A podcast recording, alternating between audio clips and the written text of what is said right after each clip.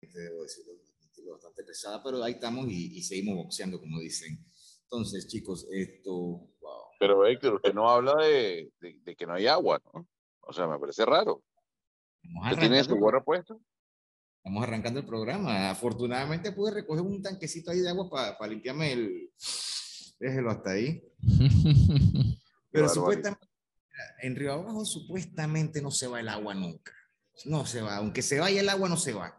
Pero ¿qué sucede? En esta vuelta a los genios del IDAN se les ocurrió aprovechar que iba a haber un bajón de 50% de agua de la potabilizadora de Chilibre para esto, quitar el agua en calle 7 Río Abajo porque iban a reemplazar una tubería y unas cosas. Que me parece excelente que la reemplacen, pero deben tomar en cuenta que ese anuncio de que no va a haber agua en Río Abajo específicamente, Parque Lefebvre y áreas aledañas, debieron tomarlo en cuenta también para anunciarlo. Solo para que piensen. No, pero la pregunta es, eh, ¿se había anunciado que no iba a haber agua en la ciudad o que iba a trabajar 50% de la, la, potabilizadora? Iba a trabajar 50%, sí, fue lo que... Ah, ok, ok, porque, porque, yo no tengo agua, entonces no me llega ni siquiera un 50%, ¿no? Ni un 30, ni un 20. Bueno, pues... Que 50% porque de cero probablemente, probablemente de tu edificio no hay tanque de reserva y básicamente pues te tienes que esperar hasta que vuelva a llenarse el tanque, ¿no? Claro, pero Tony, a ver, con todo el respeto, hay mucha gente que no tiene tanque de agua. Y si usted le dice, vamos a traer con el 50%, no le dicen que, que usted no va a tener agua. Sí, claro, claro. Está mal, digamos, está mal parametrizada la señal, digamos. y curiosamente San Francisco es un área engañosa. es un área que no es alta y que sí le debe llegar el agua. Sí, sí, exactamente. Pero el, bueno, o sea, Gonzalo está por el sector y, y no tiene, o sea, por eso digo que como dice Gonzalo, la gran parte de las personas que habitan en esta ciudad no tienen tanque de reserva, por ende, el llamado tuvo que haber sido, no va a haber agua. No, no, entre barajear una idea para que no le caigan y le den plomo. Exacto, como nos ha pasado. Exactamente, que decir que el 50% va a estar trabajando la planta, sí, pero al trabajar la planta, 50% no puede abastecer a toda el área metropolitana, digamos, o, o, el sector de San Francisco y aledaños, ¿no? En tu caso, Río Abajo. Sí, pero en mi caso es porque la tubería de acá de Río Abajo están reemplazando una. Okay. Pero eso lo anunciaron esta mañana y estamos sin agua desde anoche. Bueno, y se debe solventar quizás el lunes, ¿no? Porque mañana... La teoría dice que hoy. Que hoy. La teoría, la teoría, vamos a ver la práctica. Pero bueno, sí, la comunicación otra vez nefasta, don Gonzalo su punto favorito. a ver, pero ¿qué le puedo decir? Y, y ahí algo, yo siempre que hablo con el, con el doctor Ducret, que es el director del IDAN, a ver, eh, el, director del IDAN siempre está muy seguro en sus afirmaciones, ¿no? Eh, y cada vez que uno le dice algo, pues lo refuta como, como buen funcionario. Entonces, ¿qué le puedo decir? Muy mal. Una ciudad capital, mire, mire, una ciudad capital del tamaño de Panamá, de la importancia de Panamá, sin agua. En un fin de semana largo, ¿no? Y lo curioso, en un país que llueve mucho. y lo curioso es que esta vuelta no todo el mundo se fue para el interior. Hay bastante gente aquí en la ciudad. Sí, sí.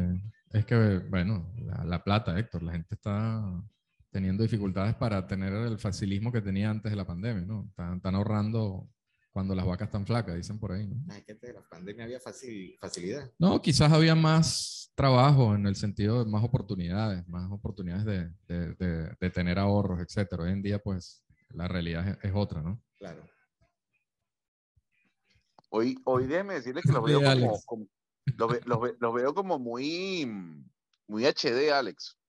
O sea, la cámara está HD, ¿no?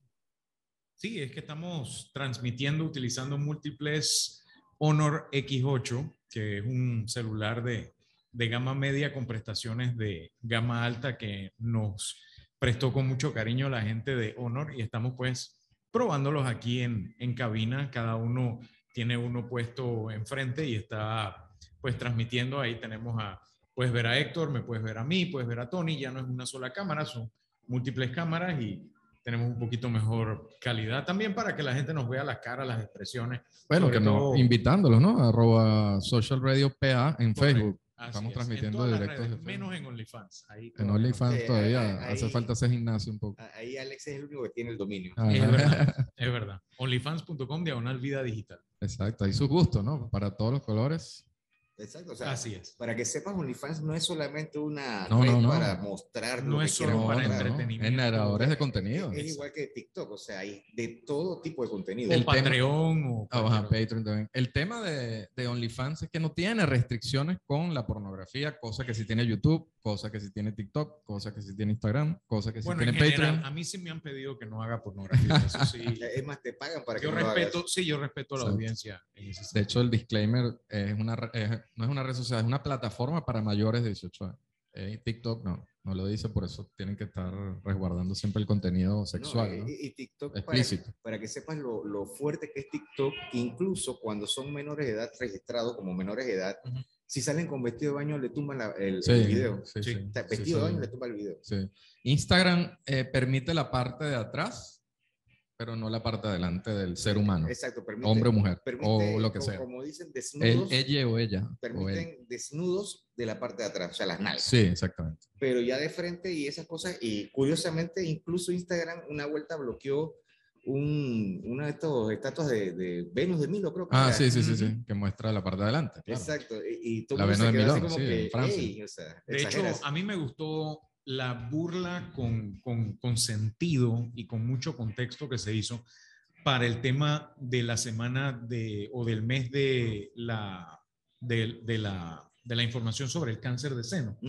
Que lo que hicieron algunas mujeres en sus canales fue buscar amigos masculinos y, de, y pararse detrás de ellos y con los brazos de ella, pues explicarle a la gente usando los pechos de sus amigos para en- enseñar cuáles son las técnicas de palpar para buscar cualquier tipo de, de- de anomalía que pudiera tener una persona en el pecho para poder así saltar la censura, pero a la vez brindar Mostrar- mostrar eh, la información y a la vez también darse cuenta que el Es contexto ridículo. lo es todo. E- e- Y es ridículo que, que baneas a uno y no baneas al otro. Exacto.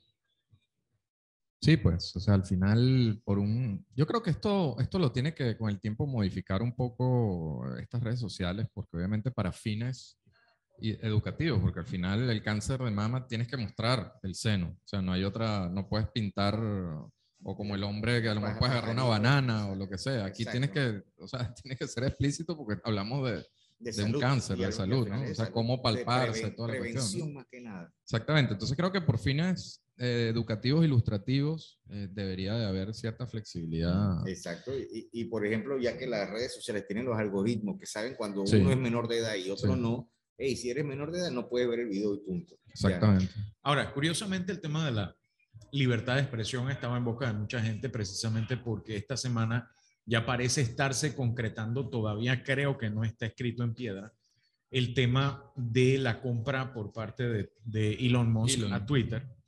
El, el- el señor San Elon Musk, porque eh, el señor Gonzalo Lo- es- lo tiene un venera, póster en lo- su... Lo venera. Yo Tiene un tengo, yo tengo, yo lo, yo venero a Elon Musk. un par de velas. Man, él tiene un póster hasta en el baño, en la puerta del baño. Bueno, no voy a entrar en intimidades de Gonzalo, pero sí. Bueno, yo no Gonzalo. he entrado en su baño, así que no puedo decir. Pero lo que sí te puedo decir es que yo voy a estar en Radar mañana en TVN. Ujú. Así que los que ven ese programa, pues ahí van a, van a estar viendo. Donde a mí me preguntaron un poco acerca del tema y les adelanto que una de las cosas que a mí me parece irónica es que el señor Elon Musk esté hablando de libertad de expresión en Twitter.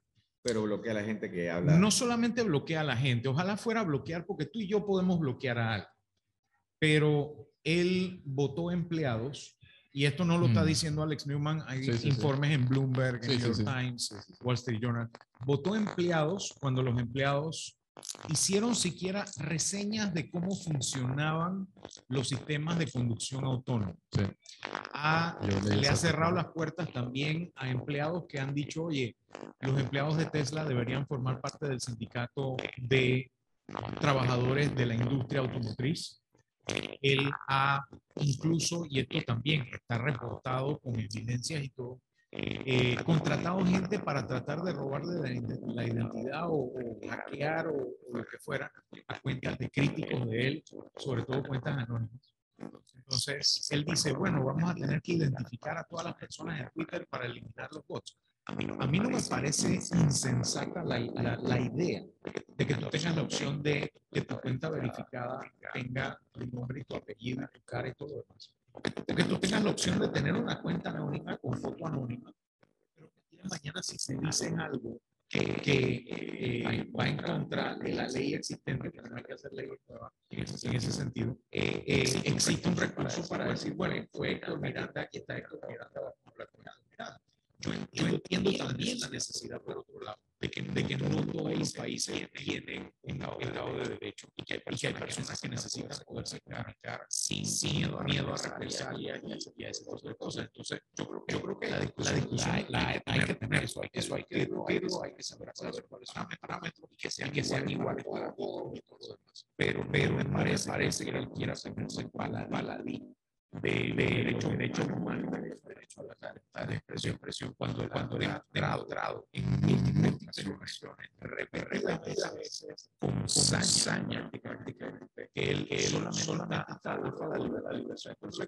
O sea, él, él tiene una cosa, cosa que le va a dar una acción para poder hacer la plata. Eso para él, para él está perfecto, bien, bien. Pero, pero la gente hace, hace ofertas de valores y ganan plata, plata, es contra la ley una doble medalla ahí con el trabajo diversidad, personajes bastante activos, por supuesto en Twitter, pero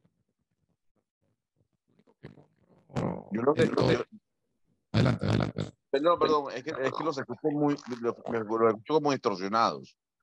Entonces no entiendo, no entiendo algunas ideas. Parte de lo que escuché de Alex Coincido con él con el tema, con, con, el tema de, de, de, la libertad de expresión. Obviamente la libertad de expresión tiene unos límites. Esos límites no se pueden sobrepasar.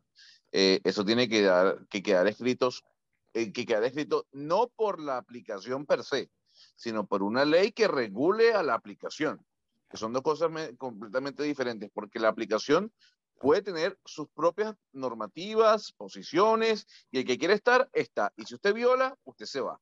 Ahora, sí, el gobierno de los Estados Unidos tiene que regular las redes sociales, en este caso Twitter, sobre todo en el tema de libertad de expresión, porque libertad de expresión puede decir, yo quiero asesinar a una persona. Yo soy libre de decirlo, claro, pero eso tiene unas consecuencias legales sobre ese escrito. Eso es una, una parte. Yo sí aplaudo lo que, la idea que tiene Elon Musk lo que mencionaba Alex me parece una muy buena idea. Y también me parece una muy buena idea eh, la, la, el, el, dar eh, o el que sea público el algoritmo de Twitter. Sí, hay una repercusión económica detrás que se puede utilizar para eso. Sí, pero qué bien que el algoritmo sea público, como una acción en Wall Street. Yo aplaudo esas dos cosas de las ideas que tiene el señor Elon Musk el tema de la libertad de expresión creo que es un tema que él no tiene que debatir porque bastantes problemas ha tenido por lo que escribe en Twitter y no precisamente a nivel político. Incluso hay que recordar que el señor Elon Musk estuvo en una corte en Manhattan porque al final los socios y accionistas de Twitter le dijeron, compadre, usted no puede escribir lo que le dé la gana sobre la compañía, eh, porque eso trae unas repercusiones en la empresa, o sube o baja. Eh, pero hay que ver, yo sí creo que esa compra se va a dar. A final de año ya eso va a estar más que firmado. Eh, lo que sí siento aquí es que quienes están haciendo fiesta son los republicanos, pero completamente. Eh, porque Elon Musk tiene el corazoncito más cercano a la derecha que a la izquierda estadounidense.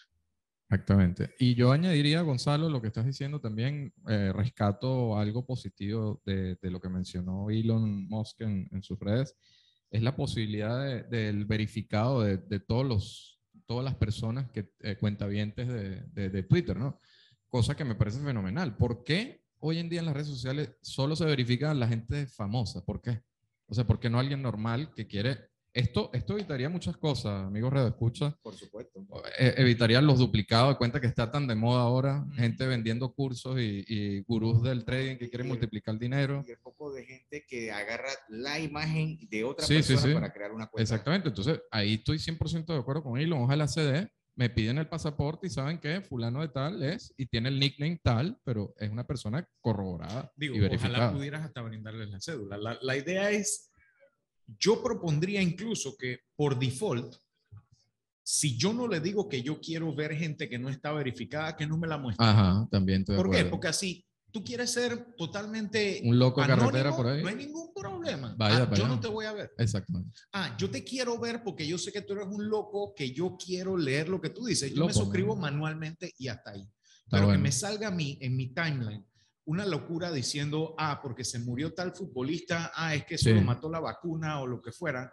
Yo no quiero estar viendo ese tipo de, de, babosadas. Es muy cierto, y, pasó ayer, justamente. ayer, bueno, eh, no, no, sé el caso que tú tienes, el caso que yo tengo es deportivo, el, el no sé si es el mismo caso, de Rayola, ¿no? Ajá. Ajá, el, el, básicamente hicieron esto, los medios publicaron la muerte de este representante del futbolista. Pasan 30 segundos cuando llegó los loco a decir que ay, fue la vacuna. Ajá, no, no, era una persona pues que fumaba bastante y murió de No, no tomaban en cuenta la edad y, y todo. Y que tenía meses luchando contra la, la enfermedad. Sí, correcto. Correcto. Desde antes de la pandemia. Sí, sí, sí, sí, No fue un caso de la pandemia, pero fue un caso de distorsión informativa eh, por estos termitas internautas que yo las llamo, que de verdaderamente tenemos que hacer algo, porque, o sea, literalmente es. Claro, pero, pero, pero hay, hay, hay un tema que, que, es lo que, que es lo que no puede hacer. O sea, a ver, hay cosas en donde la aplicación o hasta donde la aplicación puede llegar. O sea, si los Musk y quienes están trabajando en Twitter no pueden estar pendientes y creo que humanamente es imposible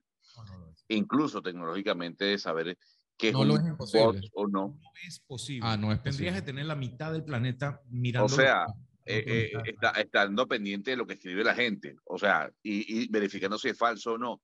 Sí, sí, sí. Yo creo, yo creo que lo que ha hecho Facebook, algo de lo que ha hecho Facebook es interesante al, al, al contratar a personas externas a la compañía, eh, educadores, personas ligadas a la tecnología per se, no a la empresa, en donde puedan generar algún tipo de políticas para evitar este tipo de, de, información falsa.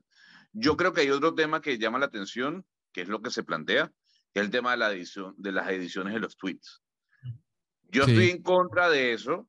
¿Por qué? Yo estoy en contra de eso. ¿Por qué estoy en contra de eso? Porque, a ver, eh, ¿en cuánto tiempo, eh, cuál, va a ser el rango para que usted pueda editar un tweet? En tiempo. Eh, un mes, dos horas, 15 minutos. ¿Por qué? Porque va a ser muy fácil que usted pueda editar un tweet que escribió hace 10 años. Si a lo mejor hace 10 años usted pensaba completamente diferente al día de hoy. Entonces, ¿cuál, ¿cuál, va a ser el rango que, que va a dar la aplicación si, es, si eso va a existir? Gonzalo, pero acuérdate que, por ejemplo, Facebook te permite editar y a la vez la persona que ve puede ver qué fue lo que editó. O sea, tú editas porque te equivocaste una palabra eh, mal escrita. Un error ortográfico. Exacto. O, o cambiaste idea, lo que sea. Sí. Pero esto, Facebook te permite hacer esa edición y a los que están viendo el, el, el texto, permite ver la edición y qué fue lo que editó. Y entonces Twitter... Creo que es la única red social. Qué dispositivo y todo lo demás. Creo que es la única red social porque por lo menos YouTube, eh, Instagram no sé, Instagram reciente, eh, puedes editar y solo dice mensaje editado, pero no dice que editó. No, no hay un historial. No hay un historial. Exacto. debería dice, cuando Exacto, debería, debería haberlo precisamente para lo que acaba de mencionar. Para evitar lo que tecnológicamente se habla eh, de tira la piedra y esconde la, mano. No, yo no lo dije. sí, tiene, eh, rescato lo que dice Gonzalo y me parece buena idea traerle a la mesa, ponerle un tiempo un, día, por ejemplo, un día para que puedas editar. Yo lo pondría permanente, siempre que, siempre que hubiera. Siempre que haya el track de, de lo que se editó. Okay, que puedas verificar qué fue lo que Pero a nivel de plataforma creo que va a ser más laborioso a nivel de costos, ¿no? no, pero por supuesto, pero a ver, yo, yo también creo que hay que darle el beneficio de la duda a Elon Musk con respecto a la revalorización de esta empresa. Cuando el señor, y la historia es muy sencilla, cuando se empezó a anunciar de que, cuando se anunció que el señor compró el 9% de las acciones, las acciones subieron. Luego se habló de que el señor iba a comprar o la intención de él es comprar las acciones, las acciones o la empresa, las acciones subieron. Luego le dijeron que no. Él dijo, yo no voy a comprar eso. Las acciones bajaron. Y cuando se conoce ya que definitivamente van a hacer el negocio, las acciones de la, de la compañía vuelven a subir. Yo lo que creo es que el señor va a buscar que esa empresa valga mucho más de lo que vale hoy en día. Él sabe Nadie esa empresa... huevo para vender huevo, ¿no? Pero, pero por eso mismo. Y además, incluso, supongamos que él compra huevo para vender huevo, Tony. Le voy a decir algo. Twitter eh, no es Facebook, Twitter no es TikTok, Twitter no es Instagram, Twitter no es WhatsApp. Sí, es verdad, tienen menos cantidad de usuarios, pero a nivel político y de opinión es mucho más importante que cualquiera de esas. Sí, tienes razón. Entonces, él sabe él sabe que tiene en sus manos un juguete que políticamente es bastante importante. Así no tenga la cantidad de usuarios que tiene Facebook, por ejemplo. Pero la repercusión política y noticiosa que genera Twitter no te la da ni TikTok.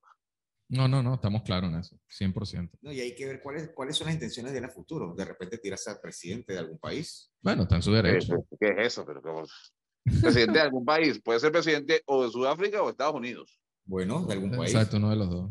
De, algún país. O sea, no he dicho nada equivocado. Así que, por favor. Ahora la pregunta es, Gonzalo, eh, ¿lo hizo por capricho o lo hizo realmente porque tiene alguna intención de fondo? Nadie se gasta, mire, le voy a decir algo. No es capricho. Nadie se gasta 40 mil millones de dólares en comprar un por capricho. Pero, 44. Sí, la, la inversión está dividida en dos inversores de afuera, Morgan Stanley está muy presente en eso, 21 mil millones de dólares, y el señor vendió una cantidad impresionante de acciones de Tesla. Nadie hace esa vuelta para, para tener un juguete nuevo. Ese juguete nuevo, sí, es políticamente importante, muy importante. Y dos, yo creo que él le va a dar la vuelta para sacarle el negocio a Twitter. Platica.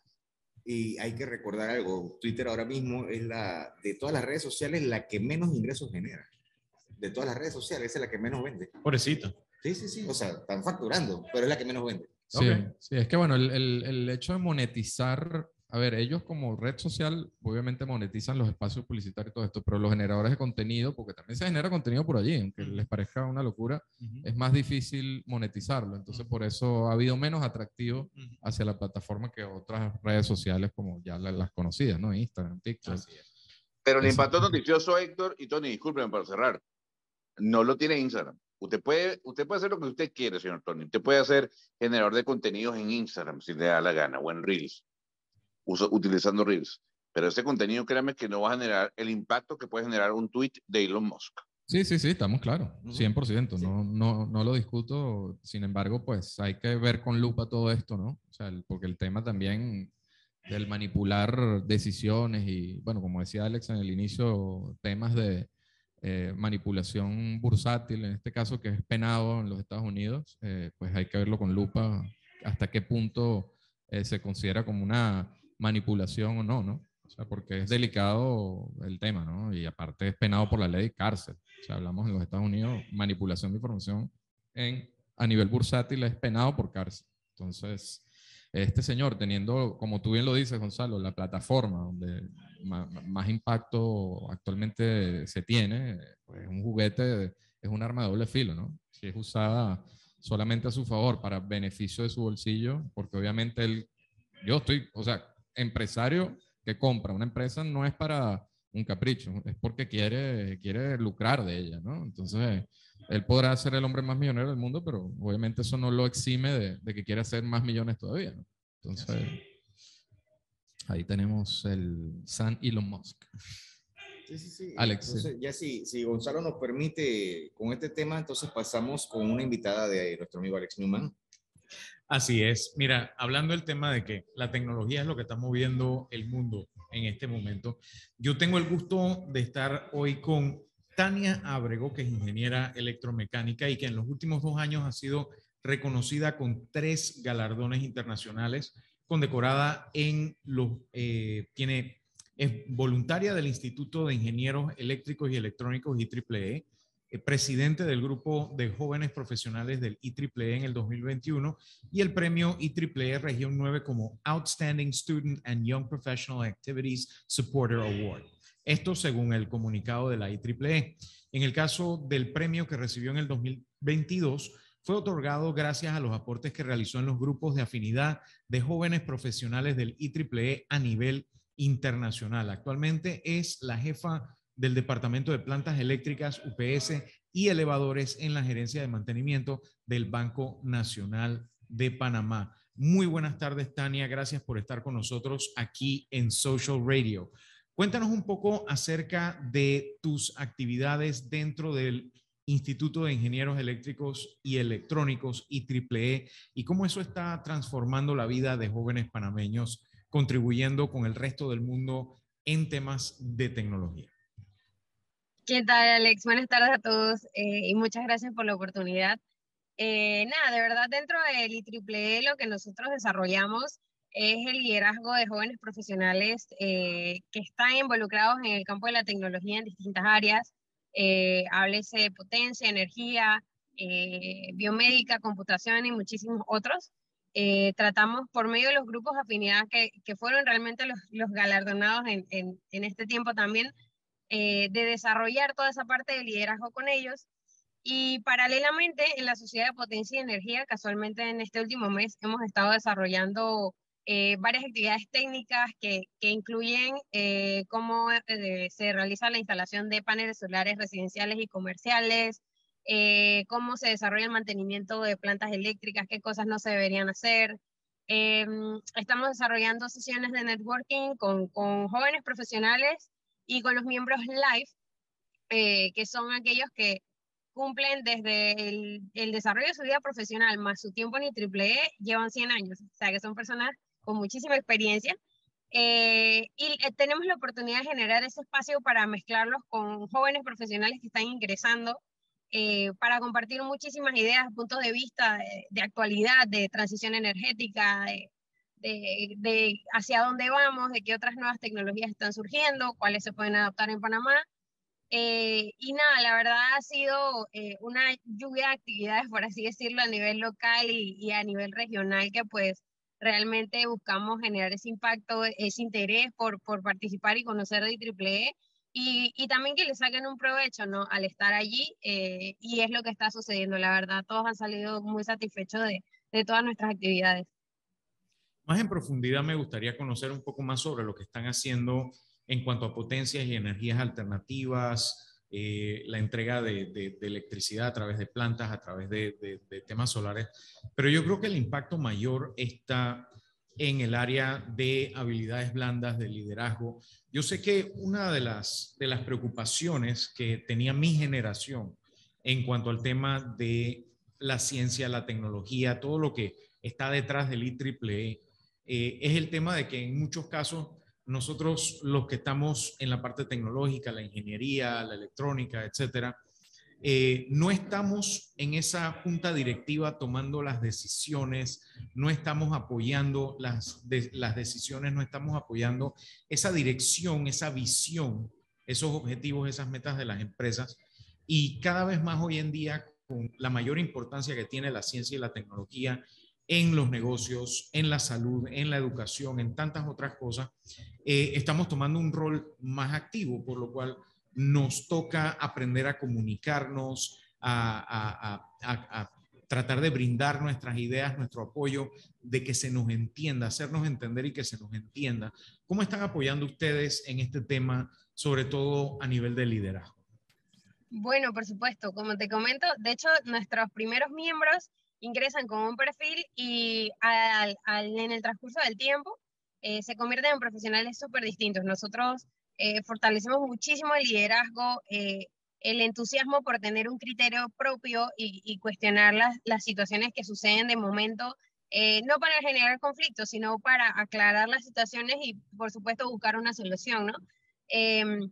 Em, tenemos jóvenes de distintas áreas que, que, han crecido en temas de inteligencia emocional, de estabilidad financiera, eh, de toma de decisiones en, en, en tiempos críticos, en, en, tiempos muy cortos, eh, y se ha visto el beneficio. Nosotros iniciamos con una cantidad de miembros como de 45, recuerdo, en el 2020, a raíz de la pandemia y demás, y actualmente ya somos más de 200 jóvenes profesionales dentro del IEEE, y con, y con el interés de participar a nivel profesional de, de cargos, como comentas, de liderazgo dentro de nuestras áreas de profesión. Em, como bien sabes, dentro de la universidad, en realidad nosotros nos enfocamos tanto en estudiar, en, en conocer, en pasar, en, en, en, llevar adelante como ese título de ingeniero, esto, que al final del día esos complementos se nos van de la mano hasta que tenemos, como quien dice, ese choque térmico y llegamos al campo laboral eh, y nos damos cuenta que hay muchas otras cosas que también debemos aprender en el camino, ¿no?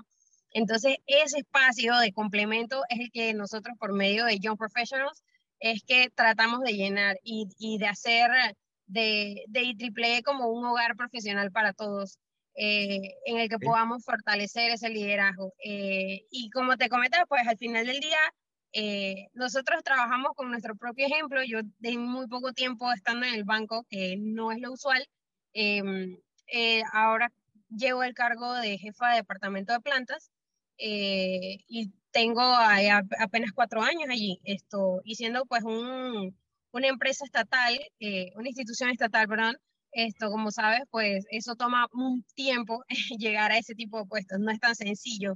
Eh, sin embargo, pues como te digo, demostrando la capacidad de liderazgo, eh, tratando de llevar el trabajo a cabo, realmente pues uno quita un poco ese tabú de que por ser nuevo no necesariamente pues sea capaz de hacer algunas cosas, ¿no?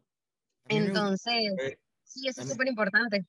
Tania, a mí me gustaría saber, por ejemplo, eh, cosas como eh, hasta qué edad aceptan personas en ese grupo, eh, si es necesario que estas personas hayan estudiado alguna carrera de tecnología o que estén en esa, en esa onda, y cómo hacen para poder ingresar a ese grupo.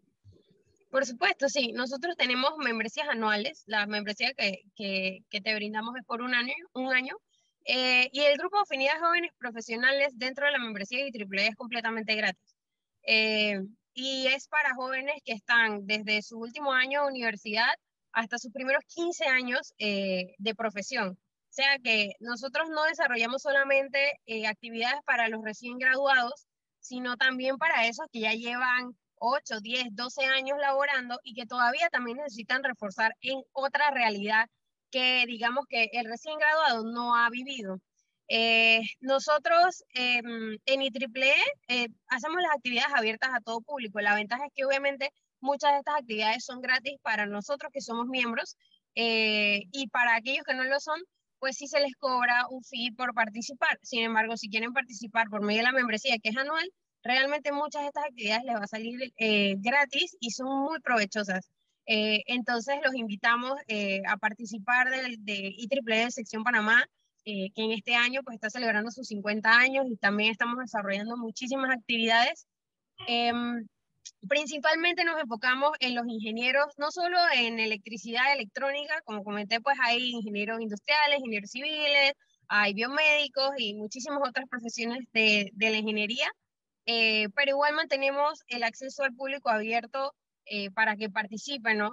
Porque al final del día, pues es un complemento súper importante. Nosotros, de hecho, en el último taller que nos dejó hacer la pandemia en febrero de 2020, participamos inclusive psicólogos y abogados eh, con ganas de saber de estos temas que nosotros estábamos brindando eh, para ellos aplicarlos en sus empresas, en, en, donde participan. Entonces fue súper interesante. Hicimos un, workshop tratado eh, con el nombre de Know Your Why, que, que decía que, ok, estás en tu profesión, estás ejerciendo, pero no te sientes satisfecho y no estás seguro por qué. Entonces nosotros te ayudamos a descubrir con tus valores, con tus habilidades, eh, cuál es tu propósito de vida, cuál es tu meta, hacia dónde quieres llegar. Y ya los tiempos que quieras ejecutar tu meta o tu propósito de vida realmente depende de ti. Entonces todas esas cosas nosotros los, los hemos ido llevando de la mano y como te digo, hay un sinfín de jóvenes profesionales ahorita que, que son ejemplo de, de todos los beneficios que estamos brindando a través de estas actividades. Ahora, una de las cosas que yo aprendí a principios de siglo cuando estaba viendo temas de, de inteligencia comercial utilizando tecnología es que era más fácil enseñarle programación a un actuario que matemáticas avanzadas a un programador. Siento que en algunas industrias hay cierta falta de conocimiento y, y, ustedes están apoyando mucho la parte de ingeniería, apoyándoles con habilidades blandas, con liderazgo y con todo lo demás. Ahora, esto se ha llegado a traducir también en un flujo contrario donde estos, estos jóvenes que están siendo capacitados en ese liderazgo, en saber qué es lo que los motiva, su visión, su, su, ímpetu de poder aplicar lo que están haciendo. Esto se ha traducido también en que ellos brinden esos conocimientos tecnológicos de ingeniería y demás a aquellas profesiones más tradicionales, llámese administración, salud, educación, etcétera, de modo que haya un, eh, yo, yo diría una, como una integralidad en, en todas las profesiones. Sí, de hecho, eh, como te comentaba, han sido ejemplos de, los beneficios o los frutos de, los workshops y las actividades que hacemos.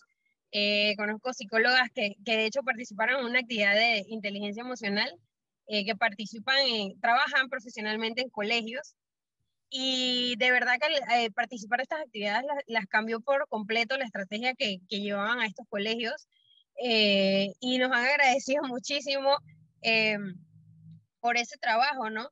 Entonces, em, nada, ellos lo que han hecho básicamente ha sido eh, trabajar con los niños con estrategia distinta, pero una participación diferente em, como con sus propios colegas. Eh, la, la, convivencia con ellos es distinta, la, la, la, manera de participar con ellos es distinta. Ya ellas eh, se ven con, con, de la mano con los directores, en donde le presentan proyectos grandes para beneficiar a estos estudiantes.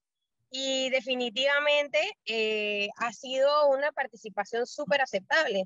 y, y, y, no solo las apoyan o les aprueban las actividades, sino que participan de ellas, sino que les dicen, oye, tenemos otros recursos, otra gente. Se nota de verdad que eh, ha funcionado, ha funcionado porque hay otra gente que se les suma, eh, no directamente a la actividad como tal, pero se les suma eh, con un patrocinio, con, con, buscar más gente para que vayan allá, para que conozcan qué están haciendo. y para nosotros es genial ver este tipo de cosas. Nosotros en Young Professionals, de hecho, recientemente recibimos unos, unos certificados de, de, otros profesionales también, de unos abogados, en agradecimiento por los entrenamientos que dimos, que, que cambió por completo el, el convivio entre sus propios colegas. Eh, y como sabes, al final un equipo de trabajo es eso, un equipo. Sí, puede que ejecute muy bien su trabajo, pero si es muy pésimo colaborando con sus compañeros, en realidad puede ser bastante complicado llevarlo a cabo. Eh, y están muy agradecidos por eso. Ah, para nosotros es realmente satisfactorio que, que participen de estos temas y, y, que sean réplica de lo que nosotros hacemos. Hablando de inclusión, eh, ¿qué tanto esfuerzo han podido eh, eh, ejecutar y qué resultados han tenido, por ejemplo, tratando de incluir a grupos que tradicionalmente no formaban parte de estos grupos de ingeniería, llámese las mujeres, las personas de color, los pueblos originarios, la comunidad LGB. ¿Cómo, cómo, cómo han visto ese esfuerzo y qué, qué resultados han obtenido a través de los años tratando de traer más personas al ámbito tecnológico de ingeniería eléctrica y electrónica? Ha sido, ha sido bien interesante la dinámica porque no es algo a lo que la gente está acostumbrada. De hecho, hasta se lo cuestionan un poquito cuando, cuando hacemos este tipo de actividades, como que mm, no sé si te voy a, colaborar porque en realidad como que no nos convence. Eh, y nos ha, nos ha pasado con la actividad de Life Lessons for Young Professionals, en la que los miembros Life conviven con los jóvenes. Eh, en un inicio se lo presentamos el proyecto a un par de personas importantes y nos dijeron que no estaban convencidos de la idea, que no lo hiciéramos. Y este año ya vamos para el cuarto año de hacer esta actividad y se nos llena, y se nos llena no solo de jóvenes, o sea, hay gente mayor que de verdad le interesa participar y es súper interesante. Eh, con la participación de mujeres en ingeniería, eh, hay otro grupo de afinidad que se enfoca en eso eh, dentro del IEEE y nosotros colaboramos muchísimo con ellos para traer mujeres expertas en, en, mercado eléctrico, en generación de energía, en muchísimas otras cosas, eh, que participan en nuestros talleres y en nuestras actividades como speakers. Em, y, y, de hecho participan también muchas mujeres profesionales eh, dentro de la ingeniería y se ve esa dinámica, se ve como esa inclusión que nosotros estamos buscando y ha sido muy bien recibida. Y nosotros estamos muy contentos de que eso se realice porque, como te comentaba, al principio es poco común o no les convence de que eso vaya a ser un éxito.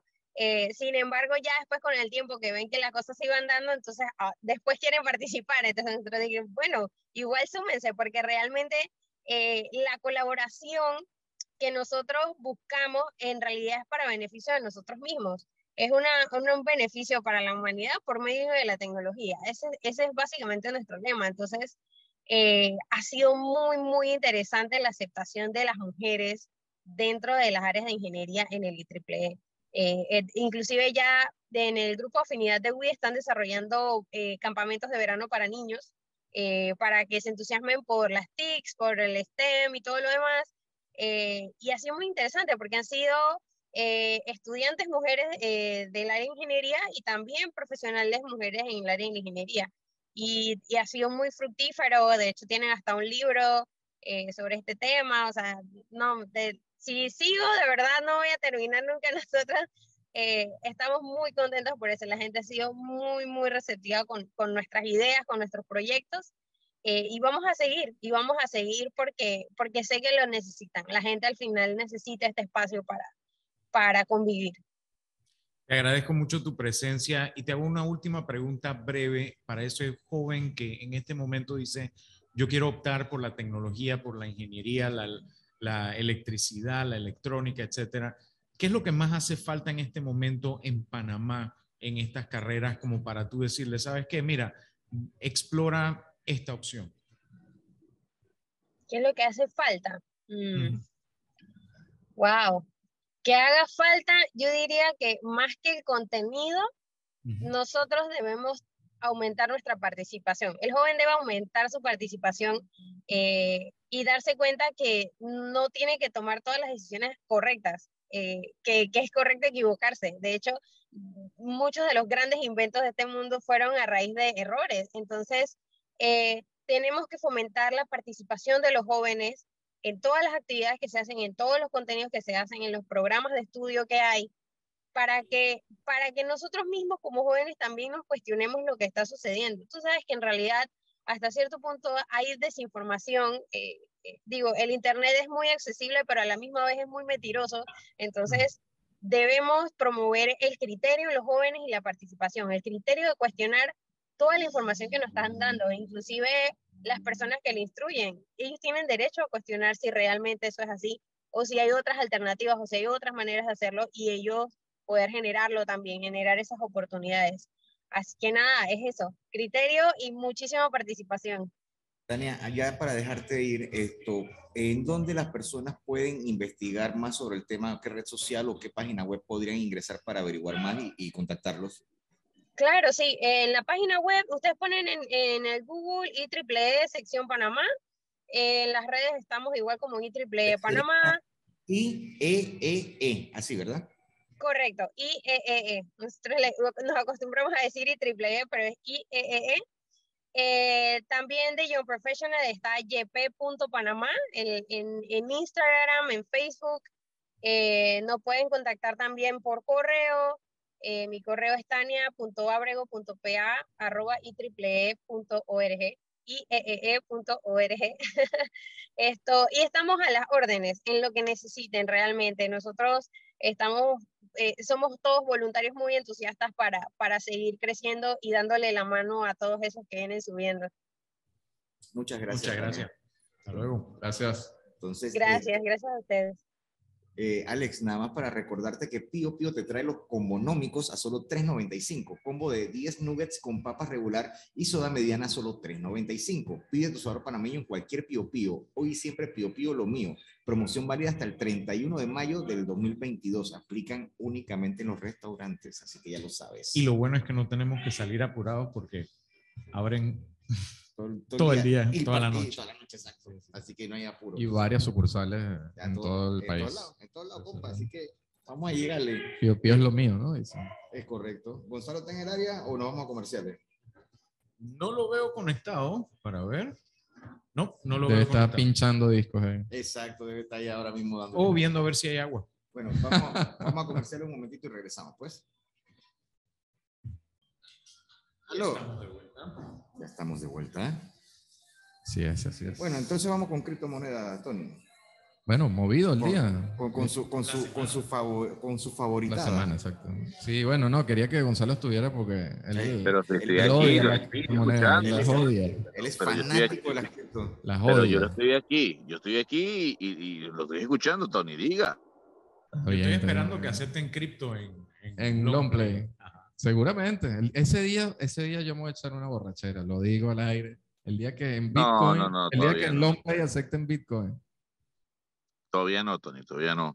más adelante, más adelante. Lo, lo bueno es que no me están obligando, ¿no? Eso es lo importante. Exactamente. Pensé mucho en ustedes leyendo, no la he terminado de leer completa, pero leyendo la ley que fue aprobada el pasado miércoles, la ley donde se va a regular no solo el Bitcoin, sino los criptoactivos. Gracias a Dios, están hablando de manera correcta. Eh, y englobando todos los criptoactivos, pasarelas, tokens. Eso, en- eso es lo bueno cuando no se ciñen al pensamiento de una sola exactamente, persona y exactamente. escuchan a los actores. También, bueno, o sea, están viendo a sus espaldas lo que, todo lo que está aconteciendo en El Salvador, las cosas mal hechas en El Salvador y pues estamos tomando medidas sobre el caso y, y lo que le digo, Gonzalo, me ha parecido interesante. No sé Yo voy si por la página 8. Tú, voy, eh, no, voy un poco más. por Ok. el- yo creo que me faltan como la mitad, más o menos. ok, ¿Cuántas Eh, páginas son? 26. Ajá, páginas. 26. O sea, que, está, o sea, que, Sí. que fue a, a- sesudamente que se trabajó esa Sí, de Sí, hecho, Me, me, me gustó que las páginas donde están las definiciones y demás, porque una buena ley Sí, te dice que, Contiene que es un blockchain. definiciones. que es no sé define todas las cosas muy bien y yo creo que está en términos que, que son entendibles por la mayoría de las personas. Y lo Exactamente. importante. y lo que lo está adelantando Gonzalo, pues una de las cosas que más me gustó y, y concuerdo pues con todas las discusiones que hemos tenido con Gonzalo y aquí en esta mesa, el hecho de que de momento no se está hablando de o- obligar. O sea, no es impositivo esta ley.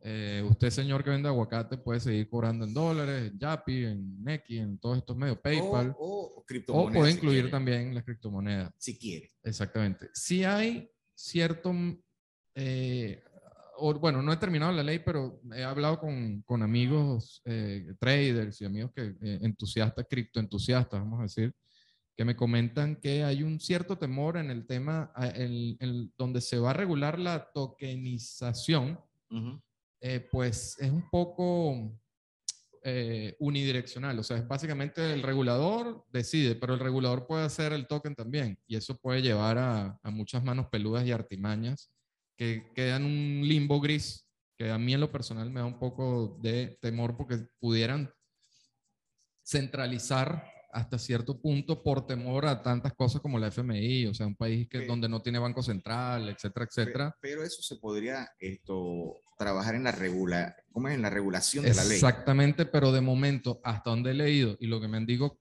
lo que me han dicho amigos traders y entu- criptoentusiastas que no lo detalla. Entonces deja ese campo abierto allí que puede mm, incentivar a la perspicacia y a la mano peluda en un futuro, ¿no? Que es lo que no queremos. O sea, eh, Panamá, sabiendas pues que no tiene un banco central, este, toda esta cuestión, ah, es interesante esta introducción de una nueva pasarela de pago, una nueva pasarela de transacciones, etcétera, que se mantenga de esa manera, regulada, pero que se mantenga de esa manera, ¿no? No sé qué opina usted ahí, don Y la, Gonzalo. y la pregunta es, y, y ajá, y la, y la aclaración de esos impuestos que usted genera Sí. por esa venta, por esa compra, ¿cómo queda la cosa? o- eh, no he terminado de leer el- el- el- la ley, eh, sin embargo, pues obviamente si se regula, Gonzalo, va a haber, eh, o sea, es para, para, para que sea taxable, ¿no?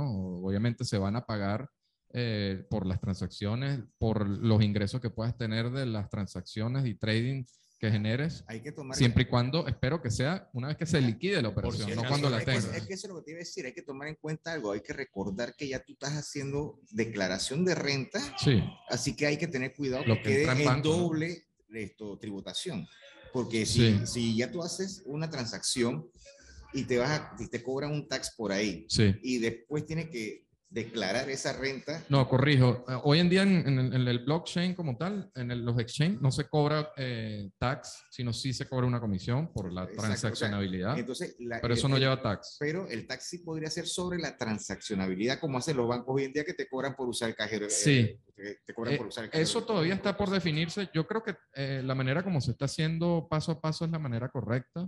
Eh, repito, el próximo sábado podemos discutir más. Inclusive sería interesante ver si se puede. Tenemos los contactos del diputado Silva, entre otros. Sí, sí, sí. Ya Ese, tenemos. ese es su hueso. lo- los contactos para ver si lo tenemos él directamente y a, y a la comitiva, pues que, que, que ha estado a la vanguardia, a la, a la cabeza de, de esta nueva ley, que pues aplaudo muchísimo.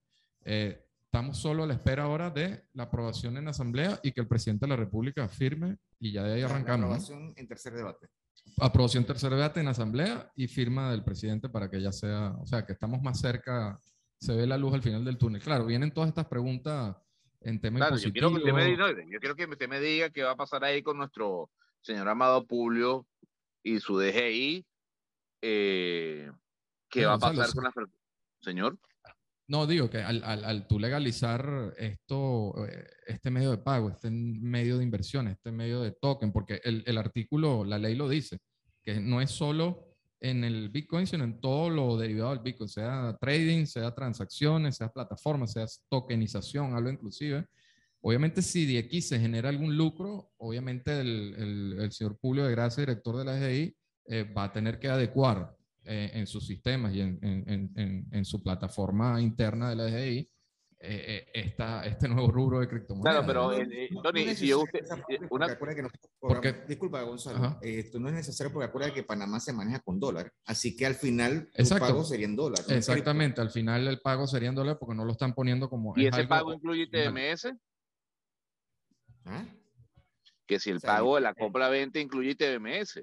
Eso habría que ver el tipo de persona que vaya a estar haciendo. O sea, Gonzalo, aquí, aquí creo que lo que tiene que haber, primero se aprueba la ley, luego el siguiente paso que tiene que haber, o que esperaría yo, aquí especulando, es que el gobierno, el Ministerio de Finanzas de Panamá, hable con los blockchain, Binance, KuCoin, eh, Coinbase, todo esto y le digan, bueno, señores, mire, aquí ya aprobamos esto, eh, usted quiere hacer transacción con un ciudadano panameño, a lo que usted genere, yo le voy a cobrar el ITBMS, porque aquí en Panamá cobramos ITBMS. O sea, si yo hago una transacción, Gonzalo, de estoy vendiendo mis Bitcoin para Tether, el USDT, si, si, si en este caso Binance me cobra una comisión, esa comisión tiene que ser taxable, porque es un, es un ingreso para, para La pregunta es, señor Tony, usted va a Longplay y usted quiere comprar un disco de vinilo en Bitcoin, ¿ese valor tiene ITMS? Debe, debe incluirlo. Sí, porque el long play es sujeto de ITBMS. Sí, sí, sí. Claro, perfecto. O sea que en esa parte no, no, debe haber. Ah, bueno, pero, y, tiene que haber una facturación. tiene que haber una facturación. Pero un momento, un momento. Y que me diga, me cobraste 0,0001 Bitcoin por el Perfecto, pero a ver, ¿y si el Bitcoin mañana aumenta, estoy pagando más impuestos? No, normalmente lo que se tiene que hacer es la liquidación de esa operación, Gonzalo, que es lo que está haciendo El Salvador, es inmediata. Por eso tiene que haber un blockchain en Panamá, que seguramente ya, ya, tengo información que están trabajando uno. Es lo mismo, Gonzalo, que si yo te pagara en euros y tú en el momento en que tú pasas la tarjeta, aun cuando mi banco está en Europa y mi plata está en euros, a ti se te entregan dólares. Y el euro se desplomó, está en caída libre, el euro. O sea, y la gente está perdiendo. La transacción y la liquidación, Gonzalo, de la, de la transacción del disco es al instante. Usted va a pagar los impuestos y yo voy a pagar lo que valía el pico en ese momento. Y la retención del ITBMS es en base, a ese cálculo. Exacto, en base al valor y en base al momento. Pero sí es importante que funja como una autoridad panameña, un blockchain panameño, obviamente, para, que es lo que está haciendo El Salvador con el tan criticado por Gonzalo y por muchos de Chiva, que es el wallet eh, salvadoreño, que bueno, ha habido ciertas artimañas ahí un poco extrañas, Esperemos pues que, que, te la cantamos de un comienzo. Exactamente, que pues esperemos que acá se aprendan de los errores de allá. Repito, tengo la sensación de que se están haciendo las cosas bien, se está viendo para los lados y pues esperemos que todo prosiga por el, el buen camino y está lo que a usted le gusta, don Gonzalo, que no se lo están imponiendo, es algo Usted si quiere en, en long play no pone nunca las criptomonedas, no hay problema. Pero conociéndolo a usted que le gusta todo lo que es tecnología, lo más probable es que se lo acepte. no, no, eh, creo que estamos muy crudos todavía. Bastante crudos. Y bueno, supo también que no solo en Panamá hubo noticias buenas a nivel del cripto, sino en la República Centroafricana. Correcto. Este es un país que, le soy completamente honesto, no conocía. Es un país bastante pequeño, 4.5 millones de habitantes en donde lamentablemente solo el 11% de la población tiene acceso a Internet. Eh, se implementó el Bitcoin como moneda de curso eh, legal, sin eh, embargo no es... Bitcoin. Sí. sí, el mismo Bitcoin. Sin embargo hay pues, digamos, apertura para otras criptomonedas, sin embargo, como moneda de curso legal es el Bitcoin. Esta pues es el segundo país en el mundo que lo establece, un país chico, más o menos de la... En el caso de ellos lo entiendo, porque si no vamos a hablar de economía, el respaldo de la moneda que ellos puedan tener, claro, un Bitcoin, por ejemplo, sería una moneda mejor respaldada y más estable, aunque eh, fluctúe. Porque estuve averiguando, ellos allá manejan el franco africano, es una moneda súper devaluada que tiene altos índices, o sea, se ha devaluado durante los años muchísimo, entonces obviamente el Bitcoin eh, serviría como una protección, un activo electrónico. Un estabilizador. Exactamente. aunque fluctúe, no se. Al igual que Nigeria, aunque Nigeria no es todavía legal, en Nigeria eh, las criptomonedas son están en el, día a día. Y yo, y yo vuelvo a insistir con mi tema. Y, en, un punto de su ley que tanto aplaude, hay algo parecido. Ley no, la de Panamá, la, ley de las criptomonedas. No, no, no. En la de que por eso, en su ley, es su ley porque usted es uno de los abanderados de esa ley. Yo no le hice. bueno, pero, usted, pero, usted, pero, usted, está capa y espada con la ley. En algún punto de la ley hay algo con respecto al cuidado del medio ambiente, a la utilización de energía para el minado, eh, porque siempre que toquemos este tema, Tony, usted tiene que recordar a la gente el uso de energía dantesca que utiliza el, minado de criptomonedas, ¿no? Sí, la verdad no. Todavía no, hemos llegado a esa parte. No, hemos llegado, pero creo que no habla todavía, creo, ojo, eh, voy a esperar a terminar, pero creo que no habla todavía de esto del minado. Sin embargo, deja, es bastante amplio lo que, o sea, en la primera página te dice los conceptos, como dice Alex, te explica que, que, es un blockchain, que son los nodos, que, que es una criptomoneda, que es criptografía, etcétera. Después, la, la siguiente página te dice todo lo que va a abarcar y como te dije, los puntos que, que abarca son estos que dije. Son puntos un poco amplios porque dentro de la tokenización hay varias variables. O sea, sí, ok, puedes tokenizar que, o sea, un disco, puedes tokenizar un videojuego, puedes tokenizar una propiedad. Entonces ahí eh, derivan un mundo de cosas. Deriva un mundo de cosas, ¿no? Entonces es muy amplio. Sin embargo, sí, estoy de acuerdo contigo. La, la huella eh, al, al, medio ambiente eh, por el uso exacerbado de, de, la energía es algo que no se puede tapar el sol con un dedo y se tiene que regular también. Hablamos en programas pasados de, de, energía solar, pero lamentablemente para aprender estas máquinas no sería como que algo, o bueno, no soy ingeniero eléctrico para, para dar fe de esto, pero Alex, que, que, conoce de, de, tecnología, pues nos comentó que era, es una vía un poco probable el tema de energía solar para, para la gente que hace minado. Yo estoy, yo, yo, si me preguntas, no, a mí, es inválida, pero es poco probable. Poco probable. El, el, el, tema del minado sí se tiene que incluir dentro de esta ley, así sea, no sé, un artículo adicional o algo cuando se esté en discusión en la Asamblea, porque obviamente... Es que si va para tercer debate ya no es para discutir. No, es, es, simplemente para aprobar, pero obviamente... Pero se puede tomar en cuenta en la eh, reglamentación de la ley. Exactamente, exactamente. Igualmente, pues cuando leamos, yo voy a dejar de pronto en mis redes, en el chat interno, el link por favor, y eh, ahí yo lo subo entonces a la cuenta. Y sería bueno el próximo sábado, todos leamos, son 26 páginas, bastante, la lectura es bastante para todo público, no es eh, técnica, o sea, ahí no van a ver terminología extraña de trading o, de, o, de, o, de, las criptografías o lo que sea, es bastante para todo público, vamos a leerles todo y pues debatimos. Vamos a ver si eh, nos ponemos en contacto con, con, con el diputado Gabriel Silva para que pues eh, él, él, sí es el abanderado de esta ley, Gonzalo, eh, nos diga eh, y nos responda sus inquietudes y molestias, Gonzalo. Está bien, está bien. Yo, yo, estoy, yo estoy a la espera de que eso se empiece a aplicar, de que se hagan los correctivos que se tengan que hacer, si es que hay que hacer alguno, aunque ya la ley hace falta nada más el, la firma del presidente, que yo creo que va a pasar sin ningún problema. ahora, yo no sé, Héctor, yo podré comprar criptomonedas, con criptomonedas mariscos, es que ya no va al mercado, lo echaron para atrás. Ah, es que echaron para atrás el mercado, no puede ser. Bueno, la, la, mejora del mercado o el nuevo mercado. Eh, no, a ver, echaron para atrás, echaron para atrás la decisión tomada por los consejos municipales de darle aprobación a la construcción del mercado. Sí, sí, sí. esa votación de 20 minutos, esa votación de 20 minutos, eh, pues la echaron para atrás. Gonzalo, tengo entendido que fue la Corte Suprema de Justicia, ¿no? Ajá, señor, ahí está. Entonces, al alcalde no le están saliendo las cosas bien, ¿no? Para nada bien.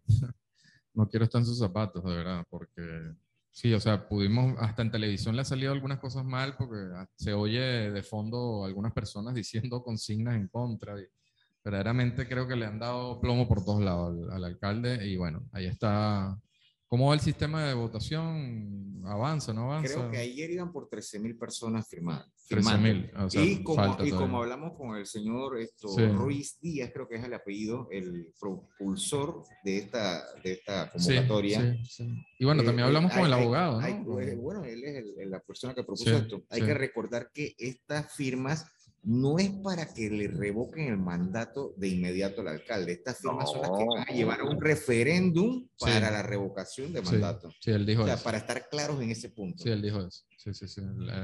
yo, creo que no, yo, creo que no se va a lograr. Yo creo que no se va a lograr. ¿Por qué? Eh, eh, yo creo que no. a ver, yo creo que si bien es cierto, se, hay un sentir, y eso hay que decirlo más allá de lo que pueda decir el alcalde o quienes lo rodean, de que no es así, pero hay un sentir dentro de la sociedad, del ciudadano de, la capital, de que las cosas no se están haciendo bien.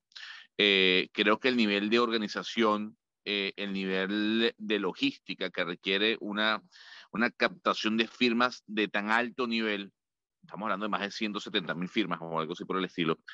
A ver, es un proceso bastante complicado logísticamente hablando, que requiere de dinero eh, y, y, que requiere de orden. Yo no creo que se vaya a lograr por eso. No es porque no haya eh, la querencia, por llamarlo así, si es que se le puede decir utilizando ese término, de un cambio dentro de quien nos gobierna en la ciudad capital. Eh, y yo creo que no se va a dar por eso. Repito, solamente por eso. Es que ya no sé, Héctor, ¿usted ya firmó? No, yo no he firmado. Ah, ok. O sea, no, no, no, yo no veo necesidad de firmar. ¿Usted cree que no hay necesidad de firmar?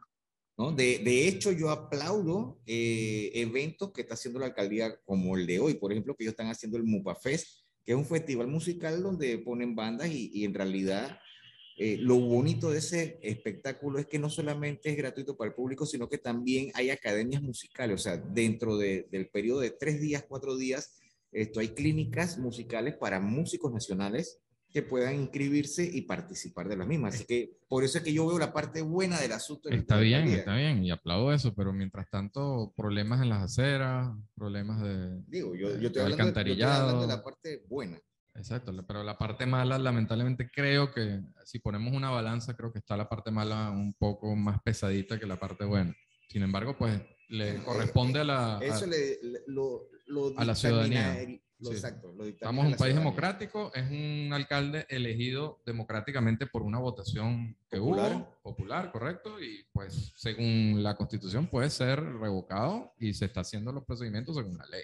Ya verá. Sí, ya la idea es respetar la... la... voluntad del pueblo, Sí, no sí. solamente en las urnas cada cinco años, sino también en el Sí, momento cómo en no. que se le convoque. Mientras exista la democracia es, es fundamental eso. Y sí, y ya se han recogido, creo que un, un buen par de decenas de miles de, de firmas y ojalá siga No así. tanto como decenas, porque ayer iban como por 13 mil y pico. O sea, Cuando hablamos, Ok. hablamos- hablamos de varias ya, hay bastante descontento. Y Ujú. había entendido también una máquina, ¿no? Que es donde registra, es un sistema bastante moderno, entre Sí, comillas, de- ¿no? de hecho, Sí, de hecho, ahorita mismo en la, en la cinta costera hay eh, personas autorizadas por el Tribunal Electoral para la gente que quiere poder hacer ese tipo de, de- de- de ejercicio, lo puede hacer. que están en un gazebo de eso. me, y, acaban, me acaban de confirmar que hoy van por 15 mil firmas, hoy, ahora mismo. Ok, ok. Exacto. Y 15.000. también pueden ir a tribunalcontigo.com, que es sumamente fácil. Yo hice el trámite en aproximadamente como cuatro o cinco minutos, cuando mucho, de los cuales creo que fueron como tres esperando y dos en el procedimiento. A, a- a mí lo que me resta es felicitar al Tribunal Electoral Sí. por el trabajo titánico las que está haciendo. Sí. O sea, salvo el primer día que hubo algunos pequeños detalles Y por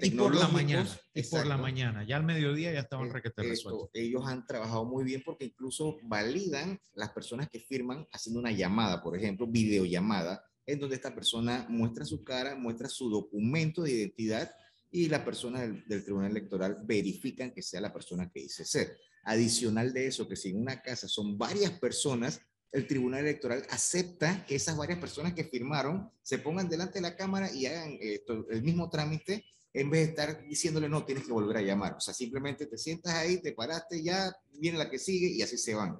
Y me parece espectacular eso. No, sí, sí, sí, sin lugar, a, sin lugar a dudas, la modernización en el sistema es algo que aplaudo y pues el, el Tribunal Electoral ha sabido, eh, digamos, adaptar las Adaptarse. herramientas tecnológicas al me momento. parece muy bien y bueno, espero que, como lo dijo Alex, que el, que el pueblo decida si se tiene que revocar o no. Así que, Gonzalo, por mientras yo, usted que está cerca, lo invito a que pase a Pío Pío que te trae los combonómicos a solo 3.95. Combo de 10 nuggets con papas regulares y soda mediana a solo 3.95.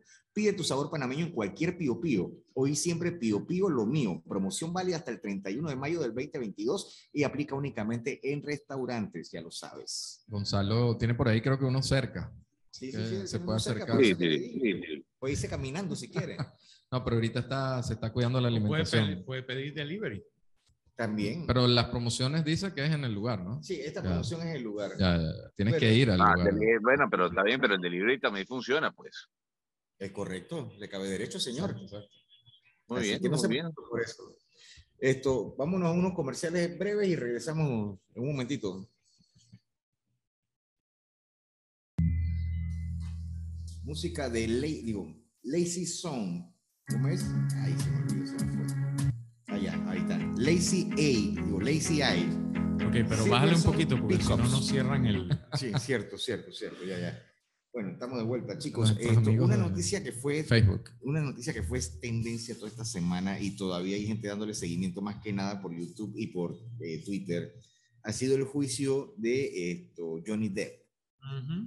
Eh, hoy en día, Johnny Depp, hasta ahora mismo, todo apunta a que ha sido víctima de circunstancias eh, con su ex.